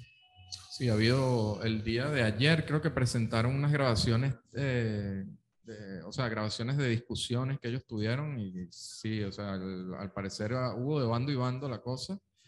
Eh, se habla de algunos temas y la raíz de toda la discusión del juicio ha sido el tema de, de las drogas y el alcoholismo que, que, que- que pasó durante su última etapa de matrimonio con, no me acuerdo ahorita el nombre de su ex esposa. Eh, Ah, digo, Hatch, ¿cómo es que? es? Amber Heard. Amber Heard, eso mismo. Eh, sin embargo, pues yo creo que, ah, bueno, y también hubo una psicóloga que eh, presentó, se le hicieron exámenes eh, psicológicos a Amber y parece que tiene ciertos desórdenes de personalidad y, y algunas cosas que pues, Sí, eh, definitivamente es complicado. No soy profesional de la salud ni nada cerca de eso. O sea, yo soy más sujeto de estudio que, de, sí, sí. que estudioso del, del tema. Eh, pero sí, la señora tiene temas de, tiene por lo menos algunos rasgos de trastorno de personalidad histriónica Sí, y de dos o tres cosas más que son bastante preocupantes. Y, o sea, que tú por rabia vayas y te hagas cosas en la... No, hombre, no, ese, Que, eh, las que- cosas... que hagas cosas sucias en la cama. eso, Sí, pero no de esa clase. Exacto. sí, eso y aparte pues que ella es una periodista, ¿no? Sí, Está no sé, buscando... aparte, aparte lo, buscando lo que fama, me creo. pareció también gracioso es que los abogados de ella andaban como gallinas sin cabeza. Uno de ellos dice, por favor, dígame usted qué sucedió tal cosa. El hombre dice, bueno, ese día yo estaba con el doctor fulano que me dijo, y él mismo dice objeción. Dice, pero usted fue el que hizo la pregunta. O sea, eh, parece que anda manga por hombro ese asunto. sí, y, sí, sí. y yo creo que sí, es cierto que Johnny Depp se ha pegado unas carcajadas de vez en cuando, pero de verdad es que es un reír para no llorar por todo lo que ha pasado ese pobre. Yo en señor. lo personal creo que es en busca de, es un clickbait todo este, todo este trial que están llevando Johnny Depp con su ex esposa en busca, creo que a favor de la ex esposa de buscar fama, de buscar que la conozcan más, que lean más sus controversiales Ah, sí, ahí- artículos. y- a la vez hacerle daño al. al- sí, porque al él pelado. demandó por 50 millones y ella contrademandó por 100, ¿no? Esa es la, sí, eso es lo que había Pero, leído. pero al final, esto, ella ya está montada sobre una película que el público está pidiendo que la borren de la película, sí, que es Aquaman, creo que es la película. ajá, sí, sí, sí. Entonces, eh, tenemos eso, en eh, tomar eso en cuenta. También tenemos que tomar en cuenta que a Johnny Depp le quitaron todos sus eh, logros, Del Piratas del Caribe. como Jack Sparrow en Sí. Piratas del Caribe, y digo logros porque ya básicamente Jack Sparrow y, y Johnny Depp eran la misma persona. Sí, O sea, ya... Sí. está- Él puso de Sí. su propio ser para ese personaje. sí. Es Exacto. como es él en la vida real. Exacto, entonces ya, eh, de hecho él dice que no le interesa, si Disney lo llama, no le interesa volver a trabajar con ellos, ni mucho menos esto... Porque le dieron la espalda. Y mucho menos interpretar. Entonces aquí Sí. es donde yo hago una pregunta y esta pregunta, eh, voy a hacer la aclaración, no es misógina, es más bien curiosa. O sea, esto que le está pasando a él, se ha dado cuenta porque es alguien famoso, puede pasar también a una persona común y corriente. No Sí, estoy diciendo pasa que todos los días. No estoy diciendo que los hombres no le hagan daño a las mujeres. No estoy diciendo eso porque sí pasa. Pero también pasa de que una mujer por venganza pueda hacerle daño a su pareja Sí. en todos los sentidos y aquí estamos viendo el ejemplo. Lo que pasa es que una de las cosas que más cimenta el hecho de que vivimos en una sociedad en la que se le da la prioridad al hombre, de que la mujer no tiene recursos, etcétera, etcétera, es que cuando le sucede al hombre, entonces se le tacha de poco hombre, se le ridiculiza. En sociedades se le- machistas eh, como esta. sí. Es Exactamente. que, de hecho, una de las burlas de- del juicio de Amber decía Eddie que anda, dile a, a la gente, al público, que, que una mujer te- es la que te hace, te da golpe. O sea, Ajá. Ella misma lo decía de su propia boca. Nadie te lo va a creer, así que ve y di lo que tú quieras. Grave eso. Ajá. exacto, grave y triste. Ujú. Sí, porque no, o sea, estoy de acuerdo en sociedades machistas, eh, sobre todo en este lado del Latinoamérica- mapa, Latinoamérica en su- mayoría. eh, eh, verdaderamente yo creo que el verdaderamente y lamentablemente eh, triste, como dice Héctor, el hecho de que pues a lo mejor puede ser un hombre maltratado físicamente Ujú. y mm, el temor a ir a un tribunal y, y testificar para que después le digan, oye, tú eres tal. eh, Tú eres un tralalaila. Ajá, entrar a la isla, entonces es, es complicado el tema, ¿no? Entonces ella ahí invoca ese tipo de conducta diciendo y retando a su ex marido. Y- bueno, dilo ahí en el. bueno, como pasa la pena tú. Y conste, no se niega que pase normalmente de un hombre a una mujer, pero también pasa de mujeres a hombres. Sí, cómo no, estamos Exacto, entonces te- netamente. por eso claro. que yo es final- menos frecuente, sí, pero sí Exacto. sucede. Por sí. eso que yo al final siempre digo es que esto no es cuestión de sexo, esto es cuestión de personas. Sí, sí, sí. O sea, Bueno, hay es buenas como personas y hay dice, malas como personas. dice siempre Héctor, there are fine people on both sides. Exactamente. Personas chéveres en los ambos lados. Ajá. Pues dale, Alex. Entonces, No, vamos a, eh, quería ver si cambiábamos un poquito de tema al tema de tecnología. Por favor. Eh, ha sido una semana bien interesante. Los amigos de Telered tuvieron un evento muy, muy importante donde se habló, Telered es de clave. Sí, Correcto. Sí, sí, sí. pero además también manejan toda una serie de sistemas de pago y demás en toda la región. De hecho, la asociación que agrupa todas las diferentes oficinas que se encargan de hacer eso en diferentes países estuvieron presentes y estuvieron presentes también muchas de las marcas importantes, los socios de negocios importantes de esas marcas eh, que hacen la diferencia a la hora de las comunicaciones y demás. Fue bien interesante. Hay un artículo completo en vidadigital.com.pa que habla sobre el tema. También un, un estudio muy interesante nos llegó acá en Vida Digital, que también está en la página web, de parte de Microsoft acerca de cuál fue el impacto de la pandemia en las pequeñas y medianas empresas. Entre los números que arroja el estudio, el 95% de las empresas consideran que la pandemia aceleró su proceso de transformación digital. El otro 5% yo no sé qué les pasó, porque yo creo que debería ser el El 100%. 100%, sí. Como parte de su proceso de transformación digital, 45% de las empresas han desarrollado aplicaciones tecnológicas propias. Yo me imagino que el resto lo que han hecho es montarse sobre aplicaciones existentes, Sí. que eso también sucede mucho. La modalidad actual de trabajo en las empresas eh, encuestadas es 55% presencial y 45% repartido entre híbrido y remoto. Yo creo que vamos a ver mucho de eso. Yo, por ejemplo, estoy trabajando en una empresa, no, totalmente remoto. Eh, pero conozco muchas personas que están en trabajo híbrido de que van dos, tres, cuatro días a la semana a su oficina y ellos muchas veces escogen qué día ir, eh, porque la idea es que son empresas que se han dado cuenta que lo, importan- lo importante son los resultados obtenidos y no cuántas horas tú tienes pegado en una silla consumiendo electricidad y eh, gastando aire acondicionado y gasolina y toda una serie de cosas. El 89% de las empresas consideran que la tecnología será muy importante en el modelo de trabajo que apliquen una vez superada la pandemia. No sé qué piensa el resto, pero yo creo que debería también ser el 100%. Las tecnologías prioritarias en que se ha invertido para facilitar este trabajo son 83% equipos de cómputo portátil, eh, las computadoras de escritorio, yo creo que serán cosas que las empresas comprarán menos y los usuarios que las compren más las comprarán para usarlas en la casa Sí. pero la inmensa mayoría de la gente se está volcando por equipos portátiles. Yo por lo menos tengo ya varios años que no tengo equipos de escritorio, sino que tengo una portátil y la conecto a un monitor, teclado y mouse cuando estoy en casa y simplemente Sí. desconecto dos cables y me voy y me la llevo y tengo mi oficina debajo del brazo. Sí. 57% han invertido en almacenamiento en la nube, algunos a través de, por ejemplo, eh, contratar servicios. Tú me estabas preguntando acerca de servicios en la nube hace un rato, Sí. pero también muchas personas lo que hacen es que utilizan servicios como OneDrive, que o lo compras aparte o lo puedes tener como parte de tu suscripción a Office.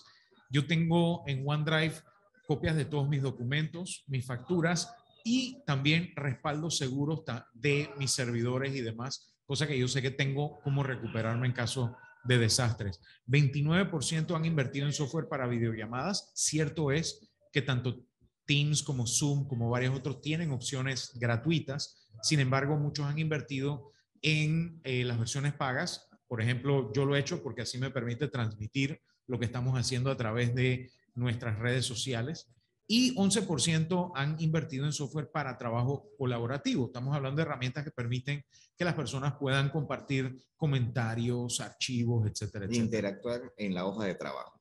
Así es, una de las grandes ventajas, por ejemplo, ya sea de Office 365 o de Google Workspace, cualquiera de estos ofrecimientos, es que varias personas pueden estar trabajando al mismo tiempo en un documento, yo, recuerdo, yo recuerdo cuando estaba aprendiendo a usar el, el 365, esto, al comienzo era difícil porque no sabíamos cómo hacer para que una persona, por ejemplo, tú escribías algo y yo lo viera en tiempo real pero con el tiempo ya fuimos viendo cómo se hacía, porque antes era de que, ok, tú escribías algo, salvabas y, y, yo daba a refrescar y me aparecía.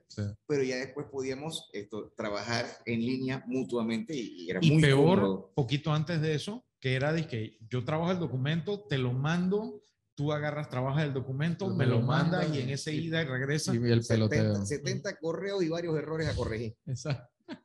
Entonces, en cuanto a habilidades, las habilidades digitales son las más importantes de acuerdo a esta encuesta. Eh, con un 46% de los encuestados diciendo que eh, era prioritaria. Segundo, marketing digital, esa es otra habilidad importante. Y por último, habilidades para el trabajo remoto. marketing digital, AKA eh, red. No solo eso, sino también lo que se conoce como venta social. ¿A qué se refieren con venta social? No es que tú agarras y te metes a Facebook y publicas y que por favor cómprame. No, sino que tú estableces tu eh, tu presencia en redes sociales como un referente, tú compartes información relevante y de valor para aquellos que están contigo en la misma eh, red social. Creo que el eh, lenguaje de marketing se llama funnels. funnels, funnels, es una forma en que tú encaminas una ah, venta. para un embudo. Exacto, la idea es que tú... Filtrar quiénes son los verdaderos compradores. Exacto, ¿por qué? Primero porque tú no quieres gastar pólvora en gallinazo, como decimos en Panamá. Segundo porque tú apuntas a todo el mundo y le dices, mira, esto es lo que yo puedo aportar de valor. Y entonces tú vas haciendo cada vez más angosto. Ah, bueno, hay gente que le interesa, pero no le interesa lo que yo hago, le interesa lo que yo converso. De pronto hay gente que le interesa lo que yo hago, pero no necesariamente me quiere comprar. Hay gente que me quiere comprar, pero no necesariamente lo que yo les quiero vender. Hay gente que me quiere comprar lo que yo les quiero vender, pero no necesariamente al precio. Y así tú vas filtrando. Exactamente, calificando es el término. Tú vas calificando. al final, marketing digital es mucho más que solamente publicar en una red social y saber a quién escribirle. Porque tú tienes que crear una grilla, por ejemplo. No, digo, el, el, tema del marketing digital me, me, llamó la atención y no me sorprende que esté allí porque, bueno, durante la pandemia vimos que se activaron todas estas MLM a millón, desde trading hasta viajes y no sé qué. precisamente por eso. Pero es como estaba comentando Alex, por ejemplo, ¿de qué te sirve a ti decir que, ok, voy a vender empanadas? Está bien, alguien de Chiriquí me escribe, oye, quiero comprar empanadas. Ajá, ¿y qué hago si yo vivo en Panamá y las hago en Panamá? Entonces ya tú vas sectorizando geográficamente, vas, o sea, vas haciendo, targeteando. Calificando a tu audiencia para ver cómo puedes llegar a todo eso lo aprendes precisamente estudiando todas esas carreras. Así es. El 75% de las empresas declararon que la ciberseguridad es una prioridad en su empresa. Y esto es algo que yo he visto en los últimos meses muy importante porque incluso a través de otros reportes de Microsoft que me ha tocado leer, mucha gente está trabajando sus documentos y conectándose de algún modo a la oficina o a la nube o a las dos cosas a la vez en ambientes híbridos. Y Microsoft mismo ha reportado que más de 4 mil millones de intentos de ataques contra cuentas de OneDrive, de Office 365, etcétera, se han registrado en los últimos años. Entonces, la idea es que ahora más que nunca es importante el tema de la ciberseguridad, no solamente en que tú tengas un buen firewall en tu empresa o que tú tengas un buen firewall en tu casa, porque muchas veces el ataque viene de adentro, en el sentido de que se hacen de tu identidad para luego acceder a la información que tú trabajas o lo que es peor, hacer lo que le conocen como movimiento lateral. Ah, porque yo tengo acceso a la información de Tony, yo puedo leer el email que Héctor le mandó y de pronto hacerme pasar por, por Tony, mandarle un email a Héctor y decirle, Héctor, no me deposites en, en tal wallet, deposítamelo en este otro y pracatán, perdiste tu plata. Entonces ahí es donde radica el, el nuevo esfuerzo que se está haciendo por concientizar de que la identidad ahora es más importante que nunca. En ese sentido, también las empresas nativas digitales, o sea, estas empresas que nacieron en el Internet, el 43% han tenido que contratar nuevo personal y 12% han tenido que contratar servicios de una empresa o asesor externo, lo cual también le da a entender a los profesionales de tecnología que hay un mercado importante que está creciendo, que es ayudar a todas estas empresas. Así que no se preocupen en el sentido de que sí, hubo muchas empresas que la pasaron muy difícil y demás y todo, pero esto ha traído un nuevo amanecer, llamámoslo de alguna manera, donde hay muchas empresas que están necesitando de ese apoyo, de esa asesoría y de que como nacieron digital, entienden que tú puedes brindar un soporte remoto, que tú puedes brindar un soporte de calidad. Y no tienes que estar sentado en una oficina 8 o 10 horas ahí demostrando que trabajas cuando en realidad una persona que está estancada en una oficina tal vez no, no haga nada.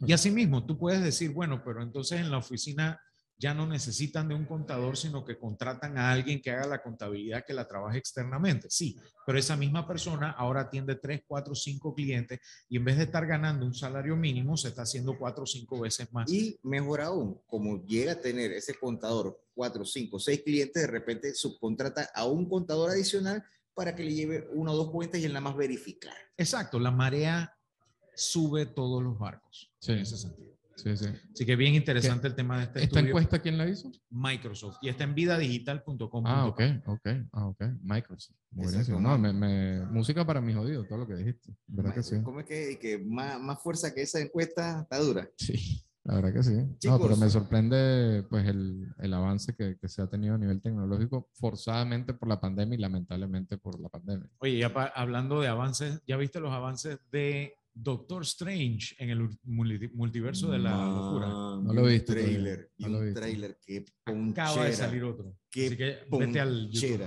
sí, lo he sí. visto, no lo he visto. O sea, esa gente, yo quiero saber qué café se están tomando por no decir otra Man, cosa. yo, creo, yo creo que esos manes están yendo a Torolandia a cosechar por allá.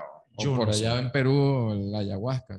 No sé, yo creo que yo creo que están de verdad que esa película está muy muy muy eh, estrambótica, de verdad que yo creo que va a quedar muy Bueno. bien. Yo quiero darle las gracias a los amigos de Disney que me invitaron a un preestreno. Oh, Man, yo te lo bien, juro, bien. yo te lo juro, yo quiero que si esa película es de tres horas, que, no, ey, que lamentablemente no, es de dos. Man, es que esas son películas que tienen que, que poner demasiados detalles y, y al acortarla ya uno como que, wow. Es verdad, es verdad. Ahora, eh, hay que reconocer, yo para ponerme al día, pues para repasar, yo me puse a ver en Disney Plus eh, la primera de Doctor Strange y me di cuenta que la tienen en formato IMAX, así que hay más información en la pantalla, Ah, puedes ver más cosas con mucho más detalle, así que eh, la puedes disfrutar muy bien en, en los, en los televisores de Samsung QLED, como el que me gané en una rifa. Así que de verdad que eh, se los recomiendo. Y si tienen chance, vaya- vayan Ajá. buscando sus, sus boletos desde ya porque se están acabando. Eh, voy a estarla viendo y les voy a dar mis comentarios eh, sin spoiler eh, la, próxima, la próxima semana. Y mientras Alex vacía el hipo que tiene ahora mismo, Ajá. Tony, Pío Pío te trae los combonómicos a solo 3.95. Combo de 10 nuggets con papas regulares y soda mediana a solo 3.95. Pide tu sabor panameño en cualquier Pío Pío. Hoy siempre Pío Pío, lo mío. Promoción válida hasta el 31 de mayo del 2022. Aplica únicamente en restaurantes. Así que ya sabes, tienes esa opción. Tienes que ir, Héctor, tienes que ir No, hasta sí, allá. voy, voy. Tony, eh, Héctor. Héctor, Héctor, Héctor, eh, es, es de la persona que compra Pío Pío y se la lleva al cine, la, la comida. ¿Y por qué no? ¿Y por qué no? No, es en serio, Héctor. Claro que no, oye. Ni siquiera me gusta comprar popcorn. no. Tú, tú llegas maloliente ahí, al- no maloliente, No. oliendo a pollo. al- Yo llego al cine nada más a ver películas. Yo no, yo no como en el cine. Si acaso una soda, pero yo no como en el cine. ¿Y Ya. por qué no comen en el cine? Popcorn no, tampoco. me gusta, nunca me gustado, ¿no? Popcorn tampoco. Es muy raro. De repente, si voy con una pareja ahí, le quito un poquito, pero no es que yo. Le quita un poco, ¿ah? Sí, pero es que no, no sé, no me. Por eso estás soltero, Héctor. Por eso estás soltero. ¿Y quién le dijo a usted que estoy soltero? Oh, ¿Usted tiene pruebas de eso? ¿Tiene pruebas de eso? oh. Tiene cómo Primicia- sustentarlo. Primicia nacional. Bueno, sí, bueno, sí, o sea, pues, pues sí, puedo decir que hay algo, hay algunos rasgos que que usted muestra de su vida que hacen pensar que usted es soltero, pues, pero si usted dice que no es soltero. Yo no he dicho que soy soltero o que no soy soltero, yo simplemente le estoy preguntando cómo usted sabe eso. Solo, solo sé que no sé nada. Eh, así como dice Tony, así mismo. Él está ahí, señores. Esto vamos con las recomendaciones de películas o libros, pues. Bueno, yo ando, este, yo ando en Star Plus, Don Gonzalo, estoy en Star salta, Plus. Salta y salta de Sí, o sea, yo lo de que... Fórmula 1. Ajá, vi la de Fórmula 1 y estoy viendo Man in the Arena, que es el de tu cuenta Tom ahí. Brady. Nada más por Fórmula 1, préstame tu Tom- cuenta Tom- ahí. Sí, sí, Tom, Tom Brady, el, la- el documental de... No, eso hable con su primo de allá, el, el patrocinador de este programa, El de de Chorrera. Array- el de Chorrera, es la cosa. Eh, la- el documental de, de Tom Brady está bueno, se llama Man in the Arena. Eh, está bueno Star Plus, verdaderamente estoy, estoy, bueno, no los voy a aburrir, estoy viendo ya la temporada 8, Don Gonzalo, de Game of Thrones. Voy por el segundo capítulo de la temporada 8, la última temporada. Siento que la machetearon a, a la serie en la temporada 8, pero no me cuente más. Eh, pero estoy viendo que todo avanza muy rápido, ¿no? Antes demoraban 10 capítulos para ir del norte al sur, ahora en, en un par de minutos están de un lado para otro. Entonces creo que... No se hay- preocupe, Tony, esta es una conversación de hace cinco años, no pasa nada. Bueno, bueno, es que usted sabe que ah, las películas estas así imperiales y cosas nunca fueron de mi, de mi favorita, pero bueno, eh, pasaron tres años, cuatro años y dije, la voy a ver ahora. Entonces, eh, en HBO más, Max, estoy terminando la ver, apenas termine me salgo de ahí y en Star Plus estoy viendo varios documentales, entre ellos el BIOS, eh, el documental este de los artistas está muy bueno, vi el de Cerati, el de Andrea Echeverry, no sé si lo ha visto, don Gonzalo, creo que National No. Geographic, una producción de No- National No Geographic. tengo Star Plus. De. Nat Geo. De Na- Nat Geo, correcto, sí.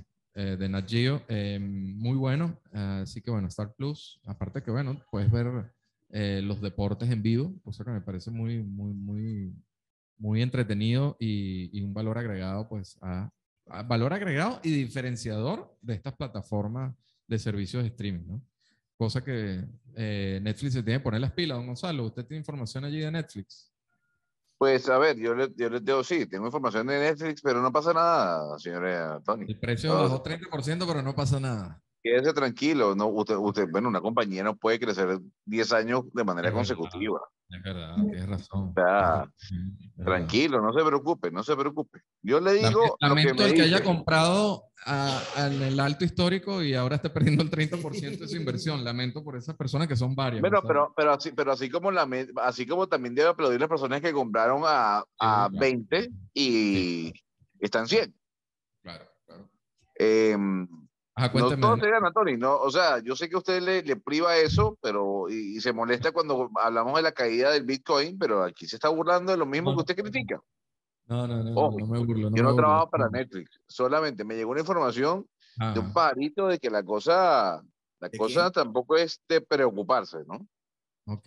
O sea, que están Eh, porque- Bueno, eh, le cuento lo que me dice un pajarito, es hace cinco años eh, Netflix era la única plataforma, ahora hay diferentes plataformas, obviamente la torta se reparte, no hay el mismo bolsillo, eh, la empresa ha crecido durante 10 años de manera consecutiva siempre en suscriptores, es la primera vez que cae, y bueno, obviamente eso lle- llega a un tope, pues, o sea, no, llega a un tope y el tope leyéndolo entre líneas, No hay gente Gonzalo. para tanta cama. Exactamente, eso. Y también, bueno, hubo fiesta por mucho tiempo, se hizo mucho billete y bueno, ahora es tiempo de Bueno, pero- un poco y reinvertir. no, a ver, Eso a he ver, leído sí. entre líneas. Pero es- y además, y además hay algo, y hay algo que, que sí me dice un pajarito también.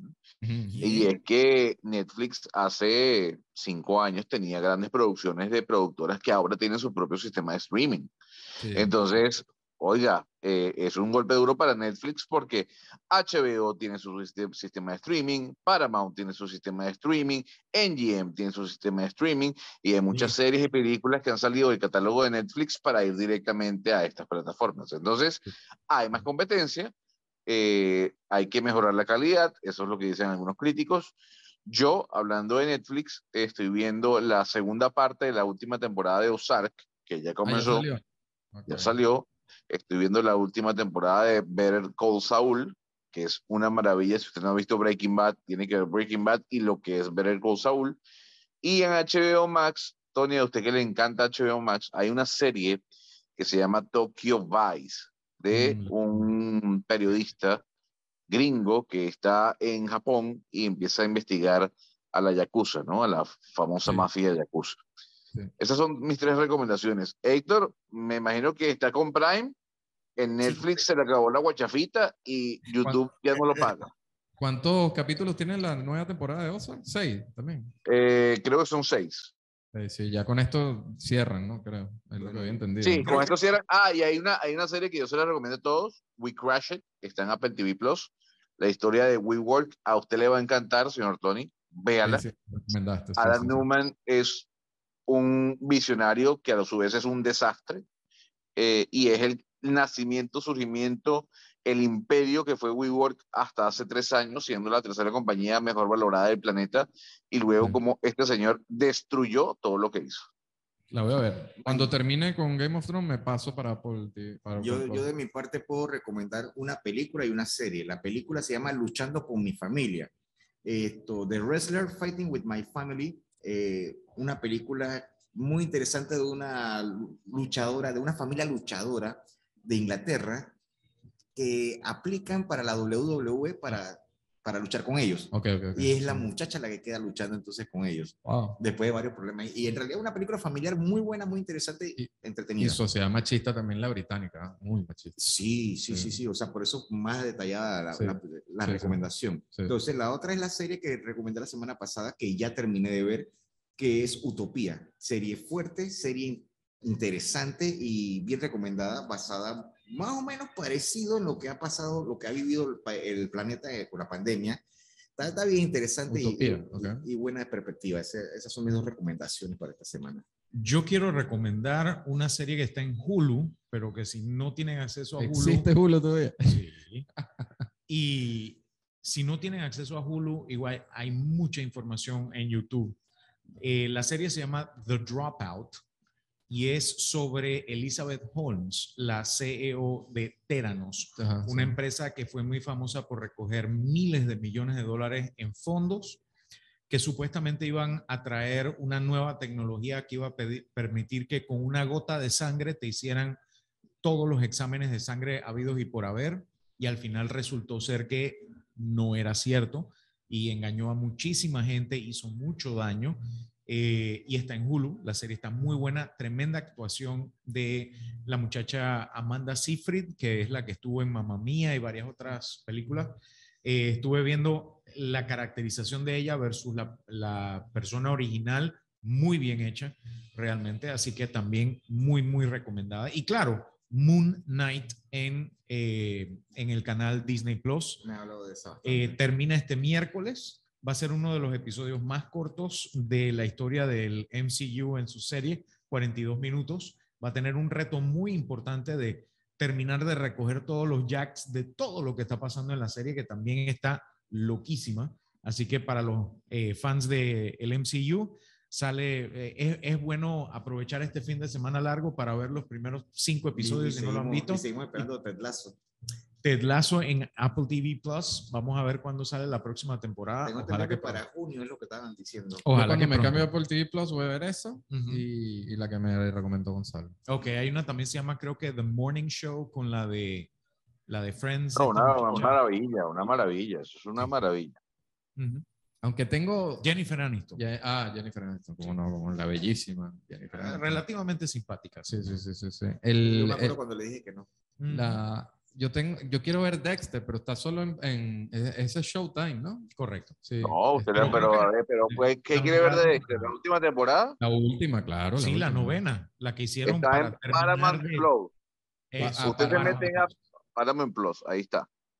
Porque por Apple TV Plus puedo llegarle. ¿no? También. Y en Paramount Plus no te pierdas también la serie Star Trek Discovery y dentro de poco empieza también Star Trek Strange New Worlds con el capitán Pike, que era el capitán de la Ah, sí. Enterprise antes de James T. Kirk. Ahí va a estar Spock, va a estar Uhura, va a estar Scotty, todo ese pocotón de gente Oh. de la serie original. Y en Star Trek Picard, que también está muy buena, la próxima temporada viene todo el elenco que queda de la Star Trek The Next Generation original. Estamos para los fans de Star Trek en tiempos muy interesantes. Nice. Bueno, creo que esto sería todo por el sábado de hoy. Son las 5 y 2 minutos de la tarde, agradeciendo a todos que nos hayan esto, Soportado. Tolerado. tolerado, soportado eh, en las radios, en sus casas, en sus carros.